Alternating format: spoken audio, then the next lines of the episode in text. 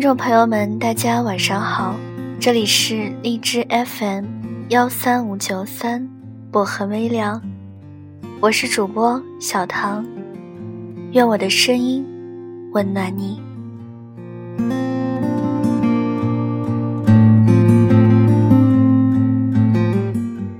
今晚带给大家的这篇文章叫做《爱情应该好吃又温暖》。恋人的眼睛是失焦的，只能看到甜蜜的光，看不到现实的闪躲。墨鱼先生看到那枚戒指的时候，原本温柔的笑容变得勉强。他说：“你真的那么想结婚吗？”墨鱼先生离开的第三天，Y 小姐还保持着他离开的样子。穿着毛绒睡衣，躺在床上，盯着天花板发呆。三天了，他眨了眨酸涩的眼眶，这才意识到，墨鱼先生是真的离开了。那是上午十点二十三分，他拨通我的电话，嚎啕大哭：“阿绿，怎么办？他离开我了。早知道我就不逼婚了。”不结婚怎么就不能在一起啊？我真的错了。我心里一叹，已经明白了，又是一场逼婚大战后的硝烟。与父母逼婚不同的是，Y 小姐是一个非常想要结婚的女孩。从小到大，她对家庭婚姻都有着非同一般的向往。Y 小姐从十五岁开始。就学习怎么做饭好吃，怎么洗衣服干净，怎么收拾屋子等等。为着做一个好妻子努力。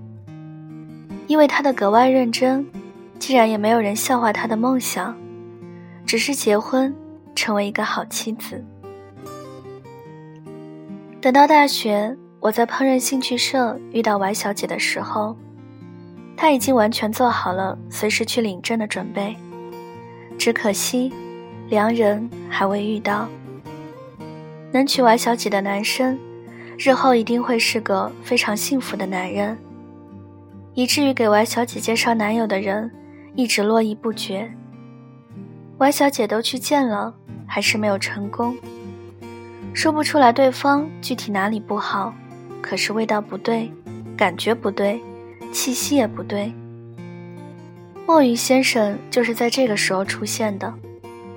Y 小姐在自己的微博上，今天晒美食照片，每天放貌美自拍，一副贤妻良母又天真可爱的模样。不到一年的功夫，也有了几万粉丝。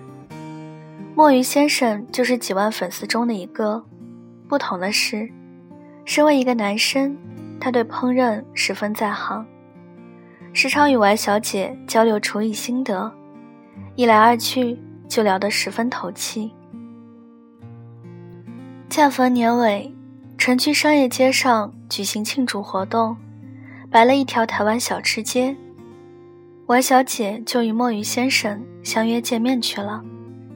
当天晚上，Y 小姐兴奋地跑到我的宿舍尖叫，说：“决定了，我要嫁给他。”爱情来得太快，就像龙卷风。周杰伦早就唱过了。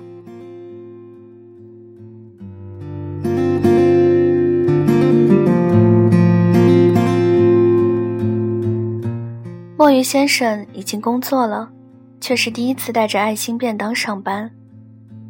Y 小姐利用烹饪社的便利，精心的做了一个便当，让墨鱼先生带去上班。酱油炒饭便做成了小熊的造型，憨态可掬。章鱼肠开着花，蛋卷培根切成一片一片，贴在便当盒的内圈。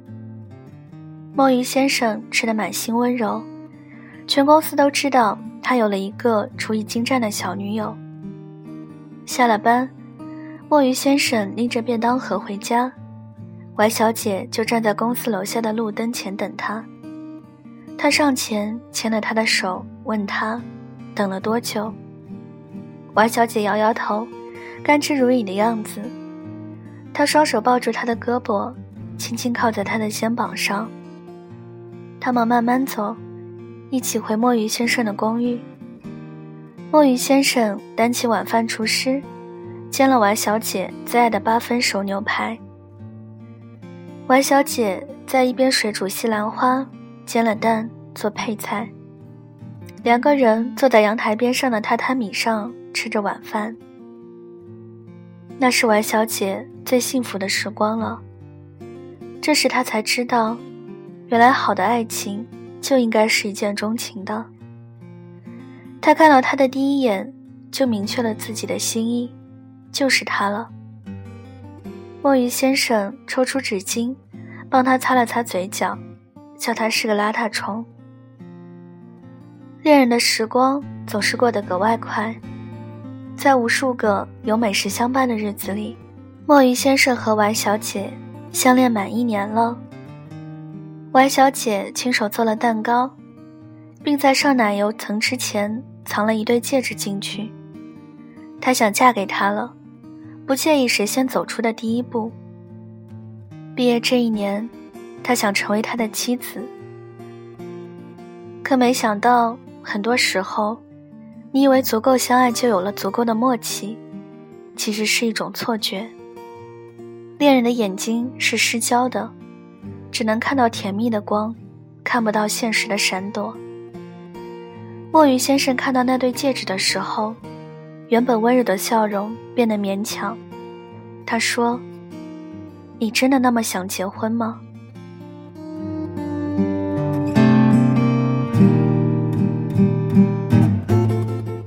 那是王小姐第一次和墨鱼先生冷战，他们足足有一个星期没有联系。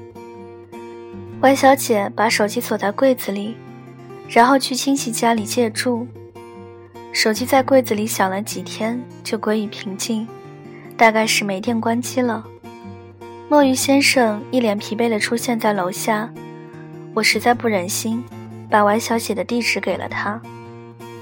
第二天，Y 小姐顶着一双金玉眼回了宿舍，她跑来找我，靠在我腿上流眼泪。阿绿。我那么喜欢他，他也那么爱我，可他为什么不愿意娶我？我帮他擦擦眼泪，始终没办法给出答案。并不是所有恐婚都是因为不爱。墨鱼先生对王小姐的在乎不是假的。自从上次冷战之后，墨鱼先生和王小姐都把结婚这件事情当成了禁区，不到万不得已，绝不会触碰。王小姐顺利毕业，搬进了墨鱼先生的公寓，住着他的客房。两个人同进同出，像一对蜜月小夫妻。可这回却不知道为什么，又因为这个吵了起来。我不得不赶过去看他。王小姐一边抽抽搭搭的擦眼泪，一边说：“再不结婚，我妈就要逼我去相亲了。”阿绿。我很不安，他不敢娶我，是不是不够爱我？他是不是不够爱我？他终于说出这个令他辗转难眠的猜测，然后委屈的趴在沙发上一通大哭。门铃响起来，我打开门，看见墨鱼先生拎着一碗鱼丸米线站在那里，我赶紧拎包离开。祈祷老天，别让这对冤家再打起来。墨鱼先生拎着热乎乎的米线站在王小姐面前，帮她擦了眼泪，然后问她：“你还愿不愿意嫁给我？”王小姐一边委屈的点头，一边扑上去抢了米线来吃。他回来了，他才感觉到饿了。后来的后来。王小姐成功与墨鱼先生扯证，完成了长达十年的嫁人梦想。她告诉我，墨鱼先生确实恐婚，因为他自己单亲家庭不说，最好的朋友也是单亲家庭，他们都太恐惧婚姻不幸带来的痛苦。于是歪小姐提出结婚的时候，他怯步了。但是爱情啊，就是会让人变勇敢的魔法。他愿意为他戴上那枚戒指，从此以后，与他一餐一饭，慢慢变老。